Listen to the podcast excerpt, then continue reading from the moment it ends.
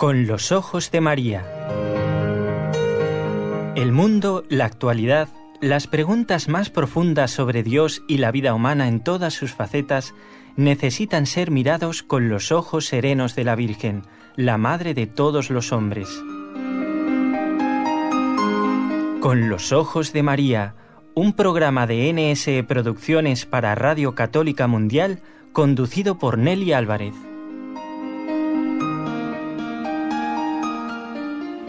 Bienvenidos a este nuevo encuentro. En este mes de octubre, mes del Rosario, en este primer viernes de mes. Gracias a los que cada lunes, miércoles y viernes nos acompañan para escuchar estos programas que son preparados por el equipo NSE Nuestra Señora del Encuentro con Dios desde la ciudad de Barcelona y que tiene como técnico a Raúl García, a quien ya doy las gracias. Y también esas eh, gracias hacemos extensivas a nuestros compañeros de Radio Católica Mundial, concretamente Jorge Graña, a todo el equipo de Radio Católica y de NSE, muchísimas gracias por acompañarnos y a los oyentes, por supuesto, también.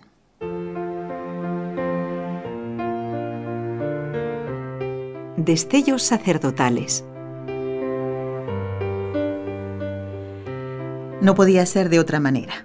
Hoy vamos a comenzar el programa con una frase de la llamada secretaria de la Divina Misericordia, Santa Faustina Kowalska. La Iglesia hoy recuerda a esta gran santa que nos trajo un mensaje de Jesús y que dijera, oh Santa Hostia, en las que están encerrados todos los sentimientos del dulcísimo corazón de Jesús hacia nosotros, y especialmente hacia los pobres pecadores.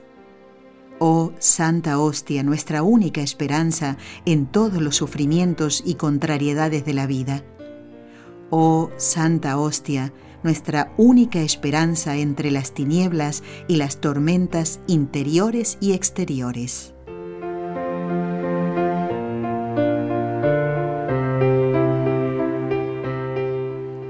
Vamos a compartir un programa dentro de este ciclo de estellos sacerdotales muy especial. Vamos a hablar del servicio a Dios de los sacerdotes en circunstancias difíciles. Y como decía esta frase de Santa Faustina, el servir a Dios en medio del sufrimiento, en medio de las contrariedades de la vida. Ciertamente la vida de todo ser humano está marcada ¿eh? por la cruz, Después del pecado original, sabemos que venimos a este mundo a sufrir. Y mm, cada uno cumpliendo la misión que el Señor le ha encargado. Y mucho, mucho los sacerdotes. Por eso en este ciclo queremos eh, hablar del sufrimiento en un campo de concentración, en la cárcel, o tal vez el sufrimiento en la espera de poder concretar ese anhelo de servir a Dios como sacerdote. Hoy lo vamos a ver. Así que eh, aquí van estas historias que nos ayudarán a valorar la misión trascendental de los sacerdotes en la sociedad.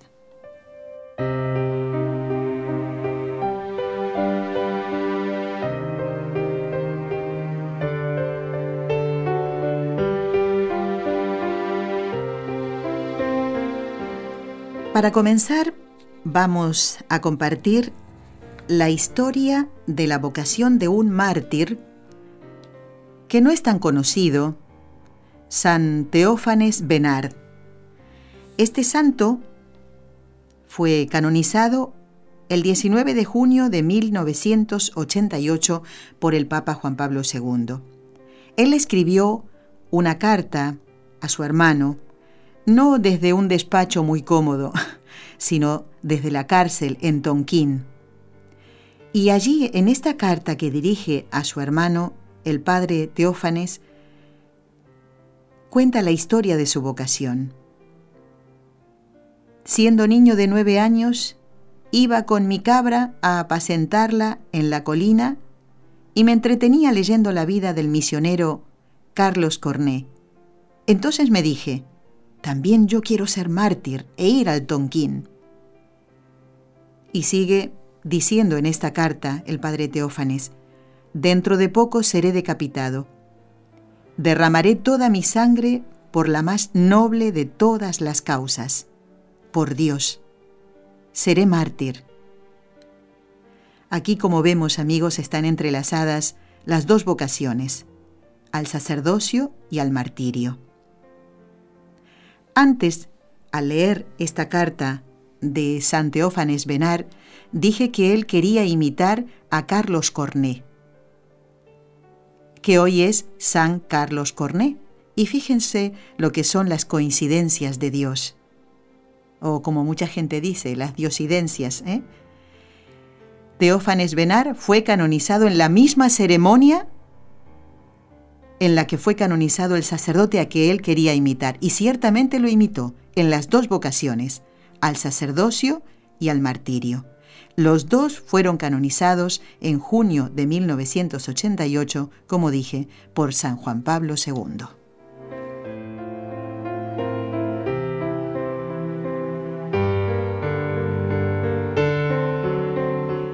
Y ahora quiero compartir con ustedes la apasionante historia de un sacerdote que esperó 46 años para ser ordenado. Sí, sí, escucharon bien. 46. Esta historia, como las que vamos a leer, o la mayoría por lo menos, han aparecido en Así Prensa. De allí he tomado este material, extractado lo principal, para compartirlo con ustedes. A mí realmente me impresionó muchísimo esta historia. Es la historia del padre Quy Pan, un sacerdote de origen vietnamita que vivió un sueño, el de entregarse al servicio del Señor. Sobrevivió a la guerra de Vietnam. Fue apresado por los comunistas y llegó a Estados Unidos. Intentó varias veces seguir su vocación, Luego llegaría también al matrimonio. Fue ordenado el 19 de mayo de 2018 en la Catedral de Filadelfia, en los Estados Unidos. Así prensa entrevista a este sacerdote y él dijo que está muy emocionado por esto, porque ha sido un camino largo y me ha tomado 46 años para que llegue a cumplirse. Creo que la forma en la que Dios obra es misteriosa, no hay duda que es así, ¿no? Y como seres humanos a veces no lo entendemos, pero Dios tiene un plan para cada uno y así obra con su providencia para llegar al destino que ha planeado para nosotros. Vamos a conocer un poquito la historia del Padre Cuy.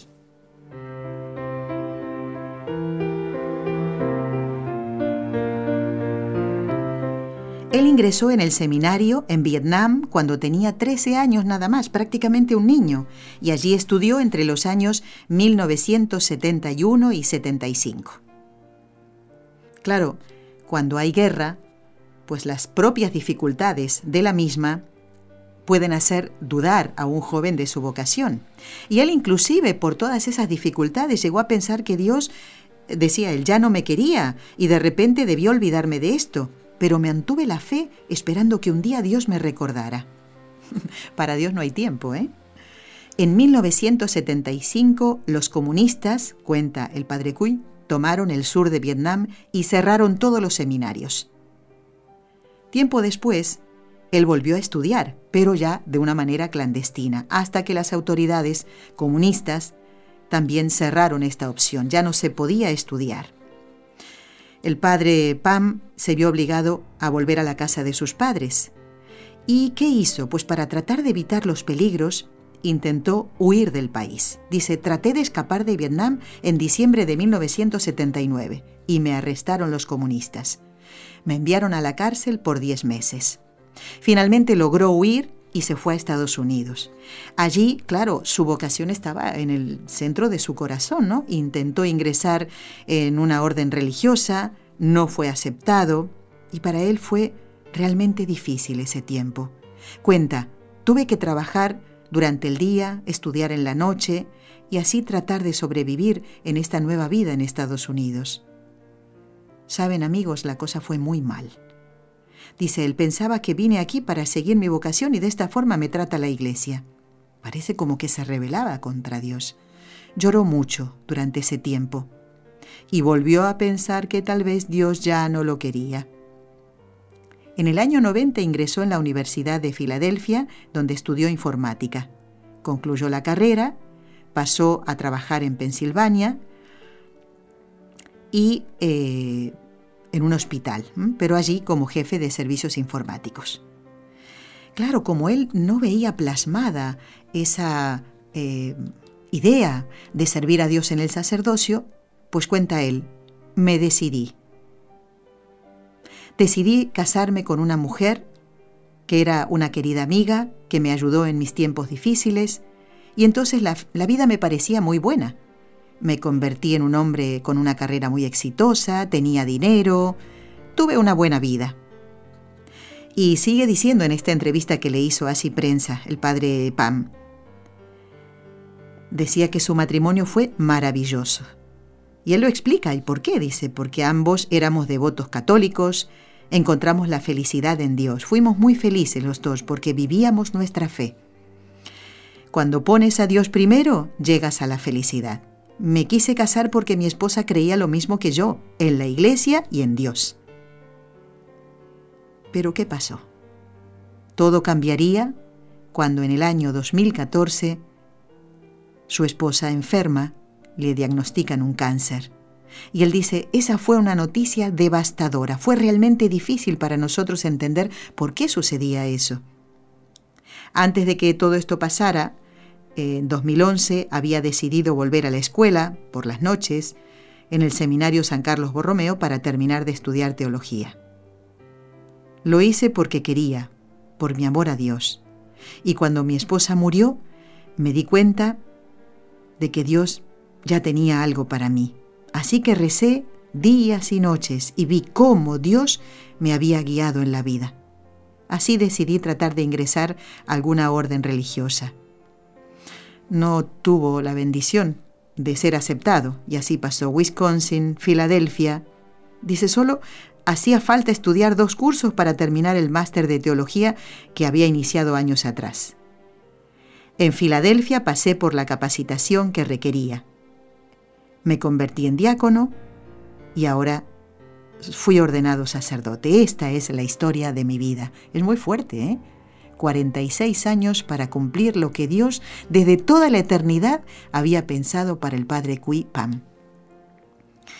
Cuando le preguntan sobre lo que les diría a quienes están pensando o han pensado en ser religiosos o sacerdotes, el padre Pam dice, me gustaría decirles que deben vivir la fe, confiar en la providencia de Dios, buscar hacer su voluntad y siempre tener en mente, en mente que Dios nos ama y que ser sacerdote para servir a Dios y a su pueblo es una forma noble de mostrar su amor por el Señor.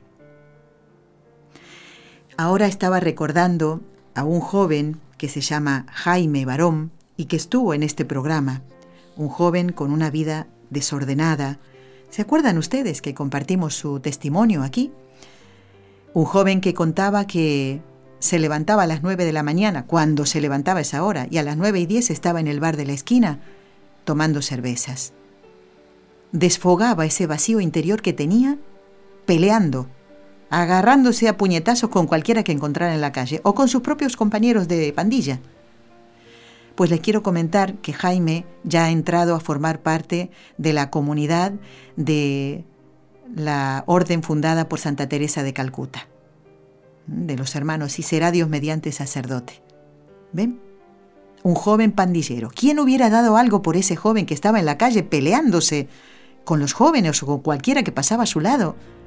Dios lo había elegido desde toda la eternidad, igual que al Padre Pam, del que hemos conocido su historia en el ciclo de Estellos Sacerdotales.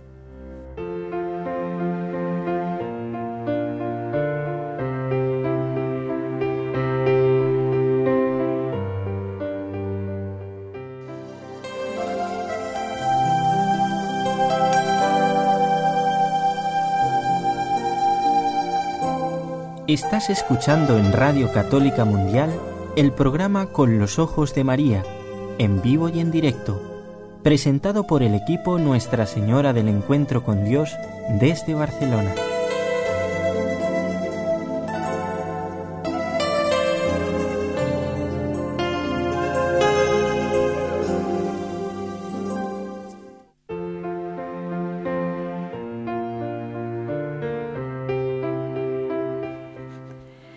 Conociendo estas historias del servicio a Dios en las dificultades.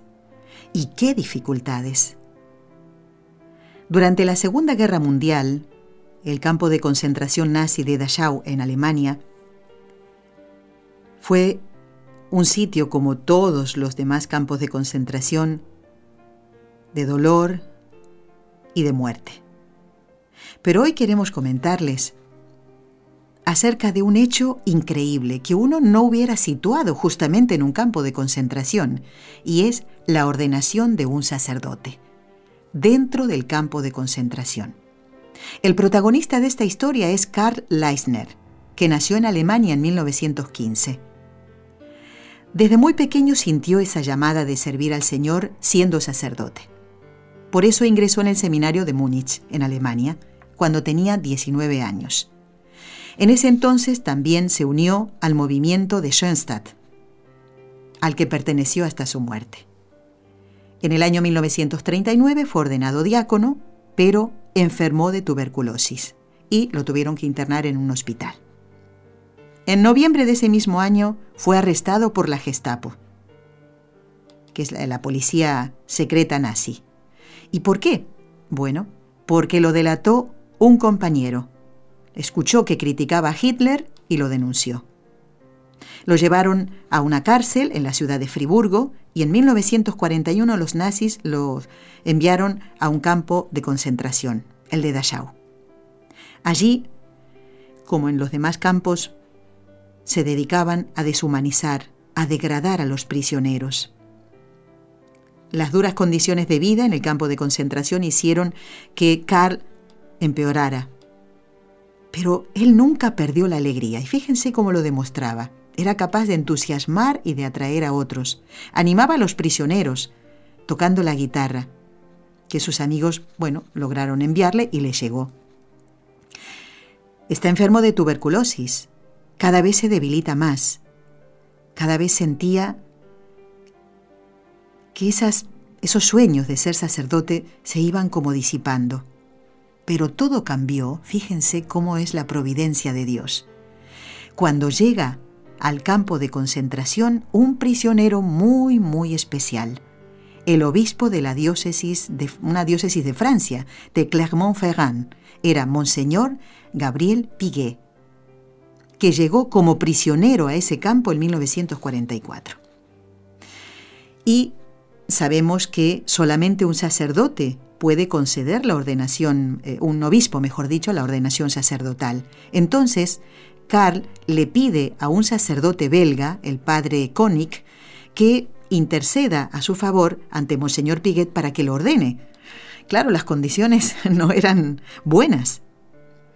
Sin embargo, Monseñor Piguet dice sí, pero con la condición de que esa ordenación fuera autorizada por el arzobispo de Múnich, bajo el cual estaba eh, antes de ser apresado el joven Karl Leisner. El arzobispo de Múnich, bueno, diría que sí. ¿Y saben cómo se produce este trámite? Bueno, había que conseguir la autorización. Y justamente estaban dentro de un campo, o sea, las condiciones peores no podían ser.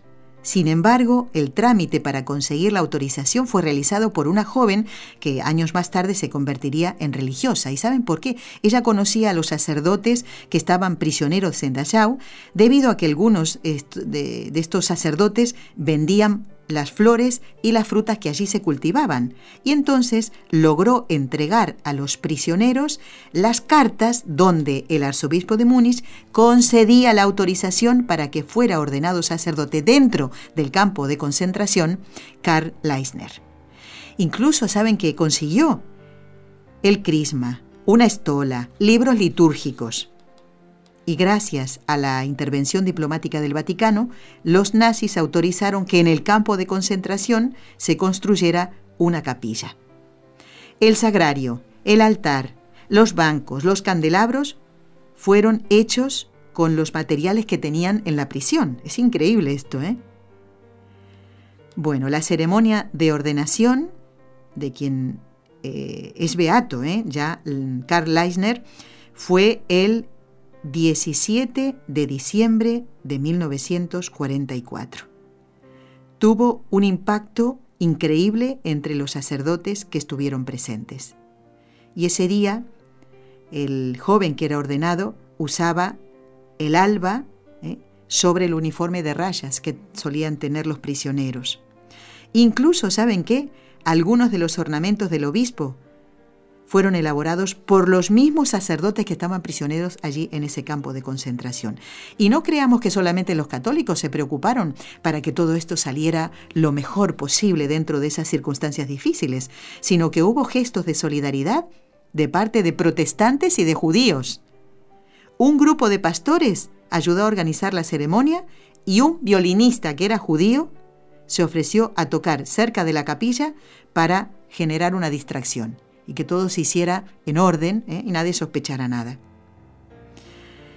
Bueno, Monseñor Piguet, que fue quien ordenó al beato eh, Karl Leisner, escribió en sus memorias que al presidir la celebración sintió como si ésta hubiera sido en mi catedral o en la capilla de mi seminario.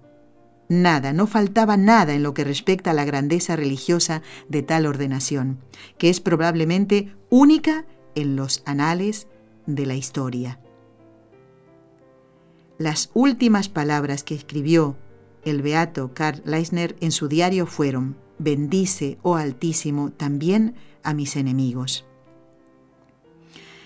Él fue beatificado por el Papa Juan Pablo II en el año 1996. No murió dentro del campo porque fue liberado en 1945, unos meses después de su ordenación sacerdotal. Pero claro, les había dicho antes que tenía tuberculosis, ya la enfermedad estaba en la fase final y pasó las últimas semanas de su vida en un hospital.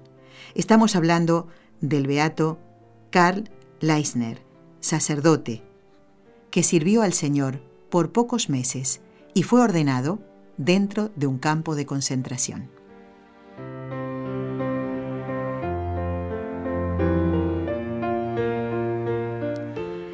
Lo que vale un sacerdote, ¿verdad? ¿Cuántos testimonios hemos escuchado en este ciclo de destellos sacerdotales? Increíbles, historias increíbles como estas que les estamos comentando en el programa. Lo que vale un sacerdote, ¿cuánto vale un sacerdote? Vamos a escuchar ahora, para responder a esta pregunta, la voz de Raúl, Raúl García, que ha grabado este texto del escritor argentino Hugo Wast y nos hace pensar y meditar y reflexionar en cuánto vale un sacerdote.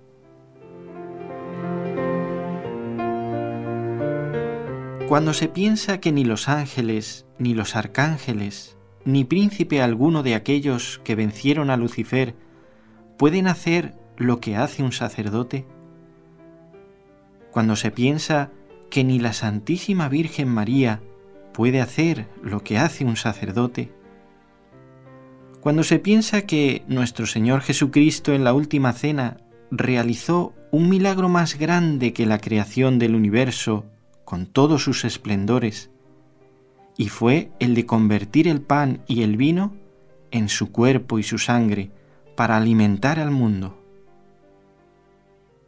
y pensar que este portento ante el cual se arrodillan los ángeles y los hombres puede repetirlo cada día un sacerdote.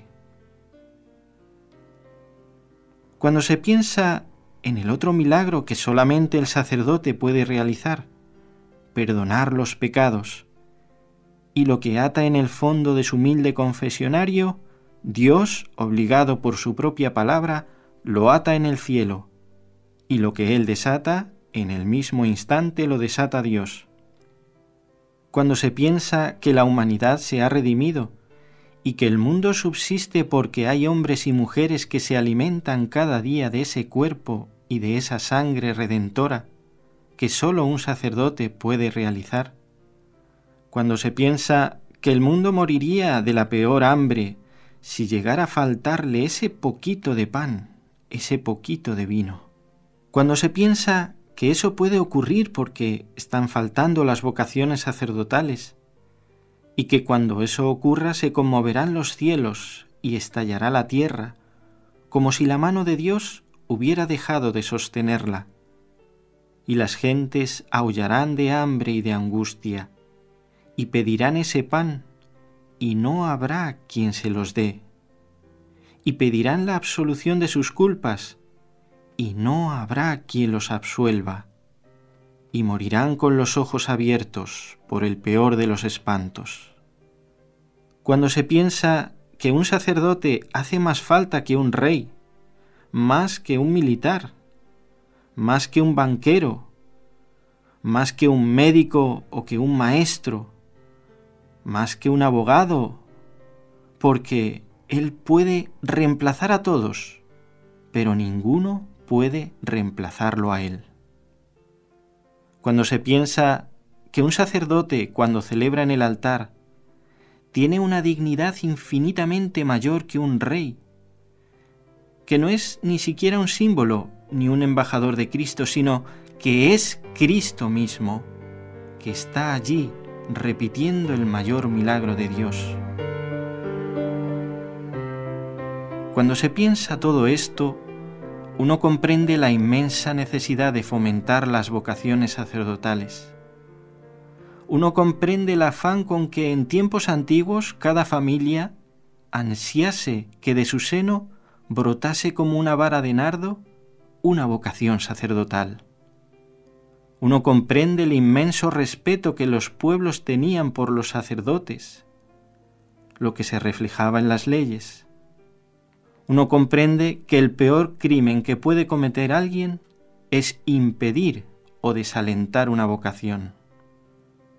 Uno comprende que si un padre o una madre obstruyen la vocación sacerdotal de un hijo, es como si renunciaran a un título de nobleza incomparable uno comprende que más importante que una iglesia, más que una escuela o un hospital, es un seminario o un noviciado. Uno comprende que dar para mantener o construir un seminario o un noviciado es multiplicar los nacimientos del Redentor. Uno comprende que dar para costear los estudios de un joven seminarista o un novicio es allanar el camino por donde ha de llegar al altar. Un hombre que durante 45 minutos cada día será mucho más que todas las dignidades de la tierra y que todos los santos del cielo, pues será Cristo mismo sacrificando su cuerpo y su sangre para alimentar al mundo.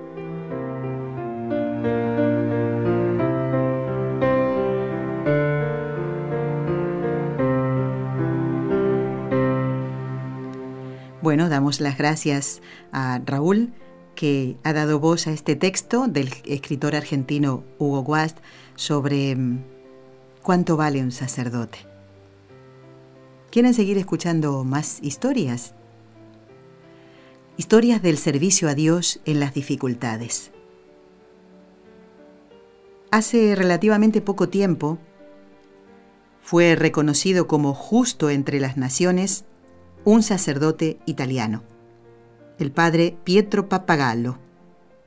¿Y quién ha otorgado este reconocimiento? Bueno, pues la institución del gobierno de Israel, ¿eh? eh Vashem, que está constituida para honrar la memoria de los mártires y héroes del holocausto. Ese título, justo entre las naciones, es otorgado a las personas que no son judías y que arriesgaron sus vidas para salvar a los judíos del exterminio a manos de los nazis. El padre Pietro nació en Terlizzi, en la región italiana de Apulia. Su familia era muy pobre, pero gracias al sacrificio de su mamá, llegó a ser sacerdote y fue ordenado el 3 de abril de 1915. Era sábado santo ese año el país ya estaba inmerso en la Primera Guerra Mundial. El padre Pietro llegó a Roma en 1925 para estudiar y comenzó a realizar su apostolado entre los obreros que vivían en una miseria absoluta. Durante la Segunda Guerra Mundial, el padre Papagalo ayudó a los soldados, ayudó a los judíos, incluso, ¿saben qué hacía? Imprimía documentos falsos en la tipografía de su primo para evitar que cayeran en manos de los nazis y los fascistas. Fue traicionado por un espía, un espía que fingió ser fugitivo. Las tropas alemanas ya habían ocupado Roma y lo arrestaron en enero de 1944 junto a otras personas. Por su apoyo a los judíos, porque los defendía, porque trataba de salvarlos, los nazis le pusieron en la cárcel un apodo, le llamaban Cuervo Negro.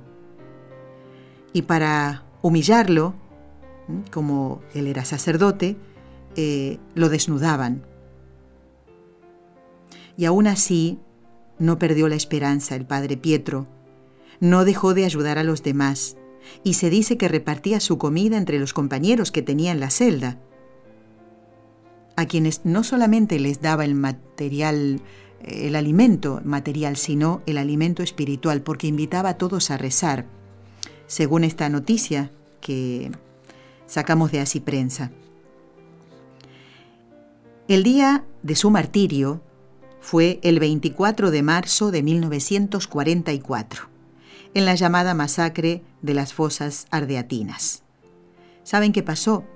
Fue una represalia de Hitler por un ataque que los nazis habían sufrido, donde habían quedado, bueno, como saldo unos 30, casi 40 muertos, y entonces, para vengar la muerte de esos nazis, se ordenó la muerte de 10 italianos por cada soldado alemán muerto. Se hizo una lista de 335 civiles italianos, y entre los cuales figuraban mm, presos que estaban ya condenados a muerte, judíos y otras personas a las que se les acusaba de terrorismo. ¿Y saben cuál fue el cargo para incluir en esa lista al padre Pietro, este justo entre las naciones? Bueno, era sospechoso de ser un simpatizante comunista, nada menos, fíjense. Más alejado de la realidad imposible. Claro, fue tachado de comunista porque en su momento ayudaba a los obreros. Antes del fusilamiento, debido a que era el único sacerdote católico, las víctimas le rogaron que les impartiera la absolución. El padre, Pietro Papagalo, alzó los brazos al cielo para rezar por todos. Y este fue el último acto heroico de su vida. La oración, la absolución concedida a todos y por supuesto el perdón otorgado a sus enemigos. Reconocido, que es lo de menos en realidad esto, ¿no? Justo entre las naciones, por el gobierno de Israel, se agradece, por supuesto, ¿no? Porque es el ejemplo de un sacerdote que se entrega hasta el final. Desde toda la eternidad, Cristo pensó, Dios pensó en el Padre Pietro para servirlo en momentos de dificultad y para dar su vida por él.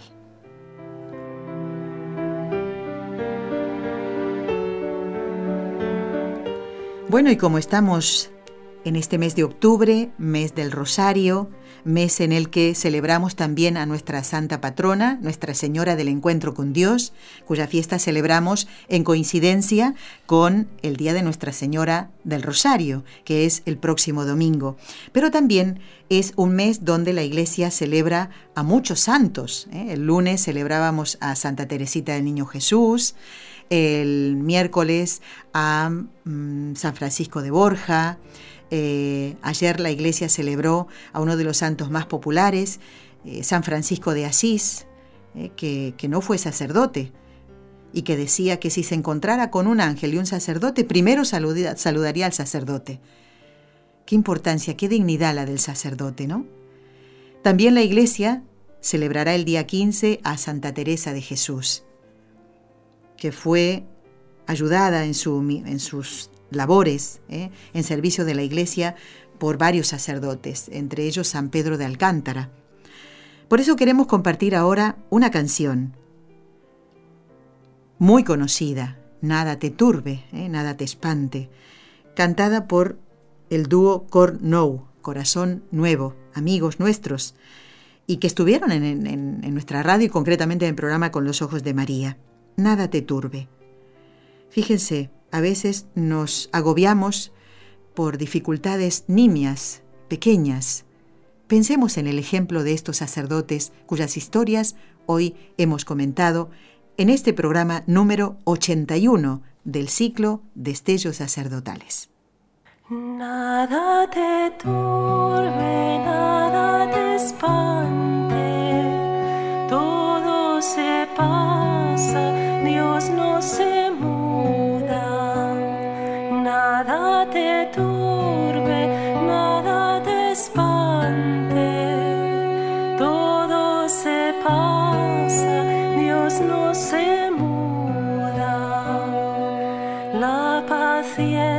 paciencia todo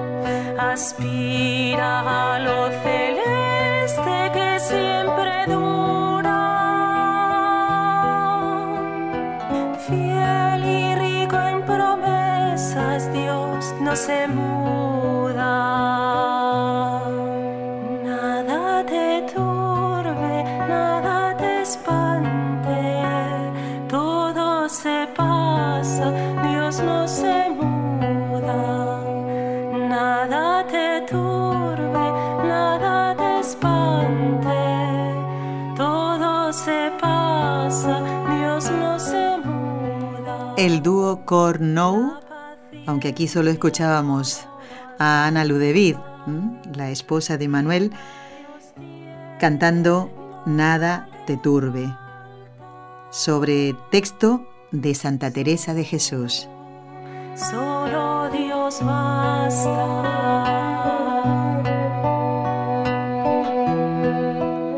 Bueno, quiero dar lectura a algunos correos electrónicos que nos han llegado. Margarita de, de Sacramento, le estoy mandando este mensaje primero para saludarlos. Y dice, yo estaba preocupada pensando que tal vez algo malo te estaba pasando esas dos semanas que no estuve con ustedes. Gracias a Dios fue algo bueno. Así es, Margarita. Una buena noticia, una nueva vida, exactamente. Esa es una gran noticia, una nueva vida. Qué bueno, me alegro, dice. Bueno, y saluda a los papás de la bebé. Eh, bueno, dice, nada, nos hace una sugerencia sobre algunas apariciones de la Virgen y mm, nos dice, sé que estamos en el ciclo de estellos sacerdotales, así es, pero ojalá pudiesen dar un espacio para hablar sobre estas apariciones. Gracias, que Dios las bendiga y saludos y hasta pronto. Bueno, Margarita, el hecho de que estemos en el ciclo de estellos sacerdotales, como este programa, no quita, no impide que tratemos otros temas en el programa. Por ejemplo, las consultas que ustedes nos hacen. En este mes de octubre, hablar sobre el rosario. A ver si el lunes que viene, si Dios quiere, puede estar con nosotros el doctor Eudaldo Formén. Él nos había planteado un tema eh, sobre cómo rezar el rosario. Bueno, una serie de, temas unidos eh, a esta preciosa devoción que no debe ser tenida en cuenta solamente en el mes de octubre, sino todo el año. Pero bueno, mm, vamos a dejarlo ahí en stand-by, Margarita, porque estas son apariciones que no están aprobadas por la Iglesia. Entonces quiero que acusar recibo de tu pedido, ¿eh? pero lo dejamos ahí en stand-by por ahora. Sé que igualmente sigues escuchando los programas y gracias por esta sugerencia.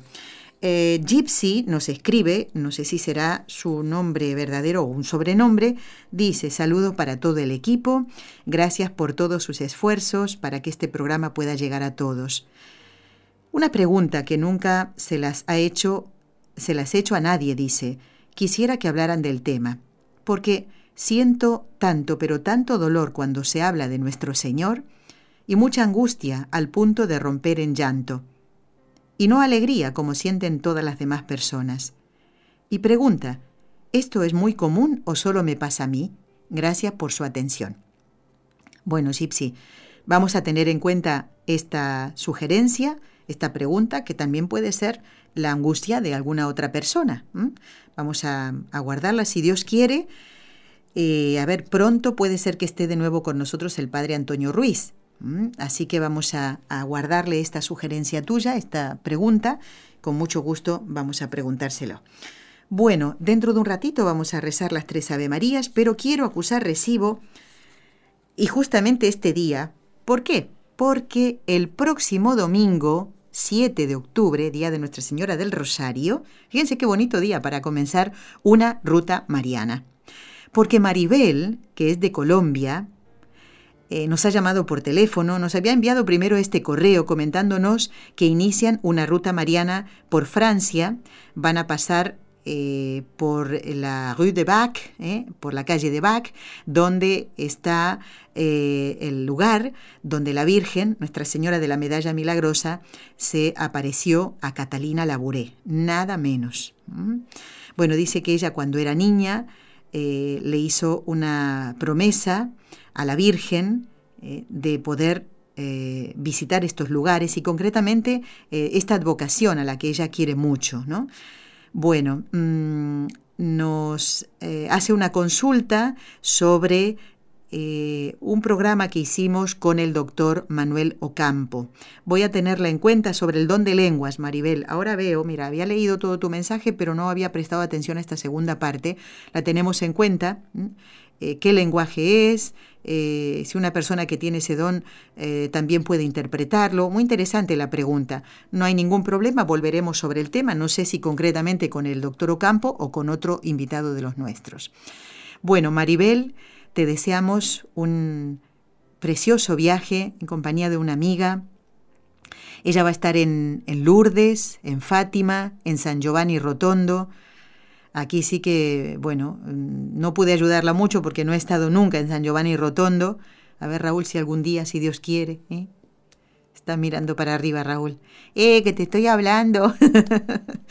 bueno, porque claro, todo esto comporta un gasto, pero eh, uno cuando vuelve dice, valió la pena, ¿no? Qué bien nos hace. Eh, por eso yo comentaba hace unos días, Qué triste es escuchar a una persona que ha ido varias veces a Lourdes y dice, yo fui varias veces, ¿para qué voy a ir de nuevo? Esto me he encontrado con personas que, me han dicho esto, ¿no? Al invitarlas a compartir la peregrinación que hacemos cada año o a ir a Fátima. Eh, yo ya he ido varias veces, pero ¿no sabes que Dios tiene guardada otras gracias diferentes a lo mejor que, que las veces anteriores? Nunca digamos estas palabras. Ah, yo ya fui varias veces. ¿Para qué voy a ir de nuevo? ¿Y esas gracias que Dios tiene preparadas para ti? ¿Para dártelas a través de la Santísima Virgen? Te felicito, Maribel. Eh, creo que nunca has estado en estos sitios, ¿eh? Me parece que no, por lo que charlábamos. Y también en San Giovanni Rotondo, donde el Señor derramó tantas gracias en ese santo sacerdote que fue San Pío de Pietrelcina y que es un ejemplo para los sacerdotes de hoy, un ejemplo de entrega, de obediencia a Dios ¿eh? y de aceptación del sufrimiento ¿eh? por amor a Dios. Bueno, Maribel, que tengas un viaje hermosísimo que puedas disfrutar de estos santos lugares, que deje en tu corazón, Dios, tantas gracias y que puedas aprovecharlas, que aproveches esas gracias que el Señor quiere darte. Tomo en cuenta esta sugerencia eh, para hablar de nuevo sobre el don de lenguas, con muchísimo gusto. Y ha llegado el momento de rezar. ¿Qué les parece? ¿Mm? Pues vamos a encomendar especialmente a todos los sacerdotes que están pasando dificultad, porque están siendo calumniados, están presos mm, y en medio de tinieblas y de momentos difíciles, o como decíamos al principio, ¿no? de, pruebas exteriores e interiores, eh, recordando esta frase de Santa Faustina Kowalska, de la que hemos leído la frase al principio. En este primer viernes de mes, de este mes de octubre. Mañana es primer sábado, recuerden la promesa de la Virgen de los cinco primeros sábados de mes. ¿Cuántas, cuántos salvavidas eh, para alcanzar el cielo? Vamos a encomendar a los sacerdotes y lo hacemos rezando las tres Ave Marías. En el nombre del Padre, y del Hijo, y del Espíritu Santo. Amén. María, Madre mía, por el poder que te concedió el Padre, libra a todos los sacerdotes de caer en pecado. Dios te salve María, llena eres de gracia, el Señor es contigo. Bendita tú eres entre todas las mujeres, y bendito es el fruto de tu vientre, Jesús. Santa María, Madre de Dios, ruega por nosotros pecadores, ahora y en la hora de nuestra muerte. Amén.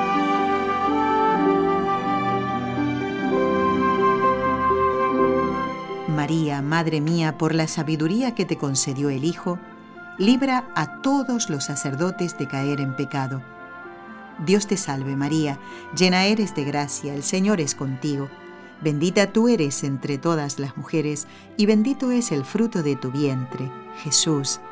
Santa María, Madre de Dios, ruega por nosotros pecadores, ahora y en la hora de nuestra muerte. Amén.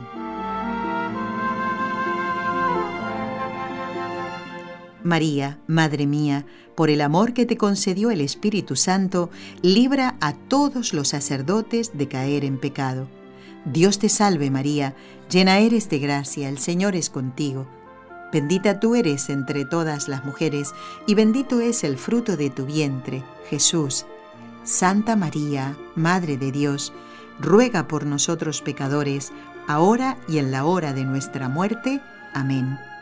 Dios Padre Todopoderoso, por intercesión del Inmaculado Corazón de María, te pedimos la santidad de los sacerdotes del mundo entero.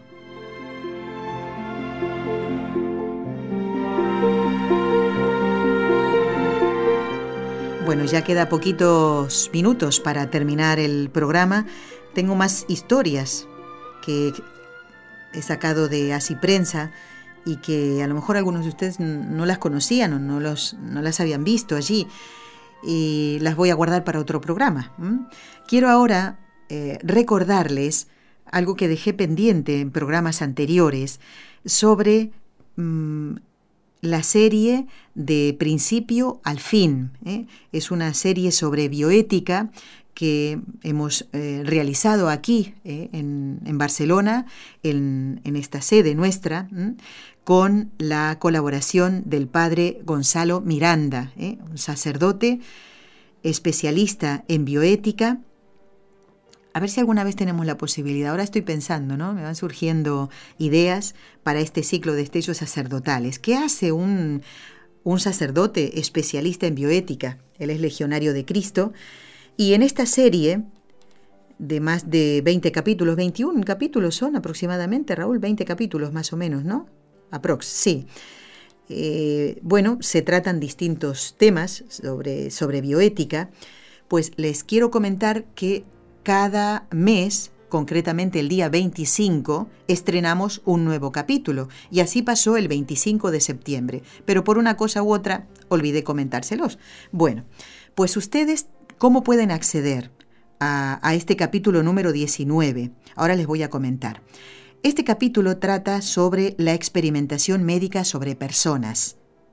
¿Cuáles son los valores éticos que se deben respetar siempre? Si te preguntaran esto, ¿sabrías responder?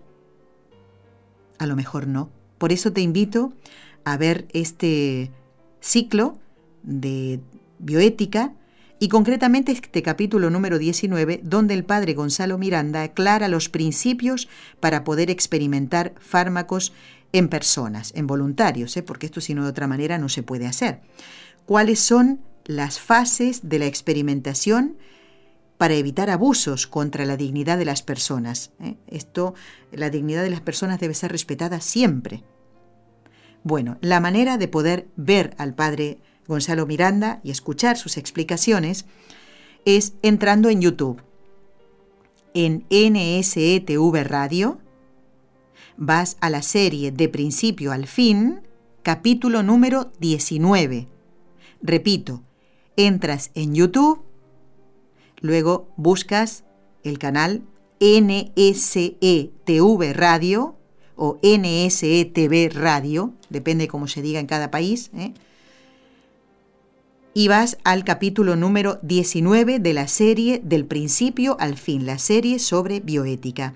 Y ahí vas a poder ver al padre Gonzalo Miranda, especialista en bioética, para responder a esa pregunta. ¿Cuáles son los valores éticos que se deben respetar siempre? En este caso, tocando el tema de la experimentación médica sobre personas. Así que no te lo pierdas. Yo tengo todavía pendiente verlo, ¿eh? porque me interesa mucho.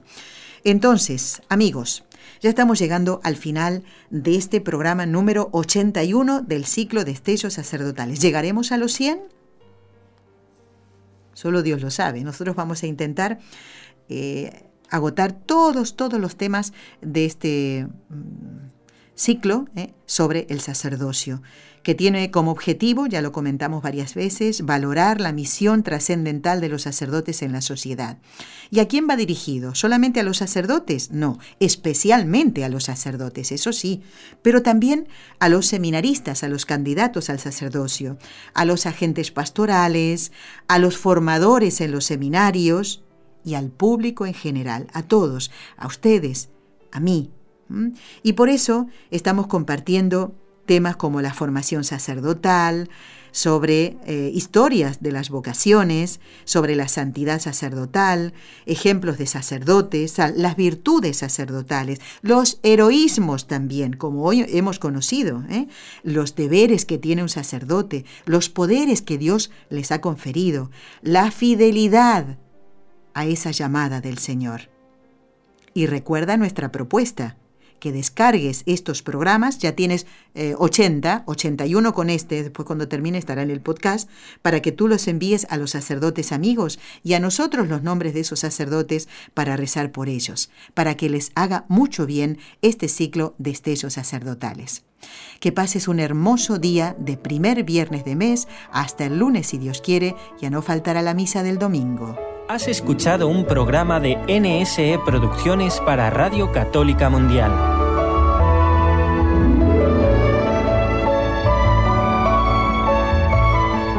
¿Quieres conocernos? Escríbenos al correo electrónico con los ojos de María nsradio.com. Envíanos tus sugerencias o comentarios con los ojos de María arroba nsradio.com.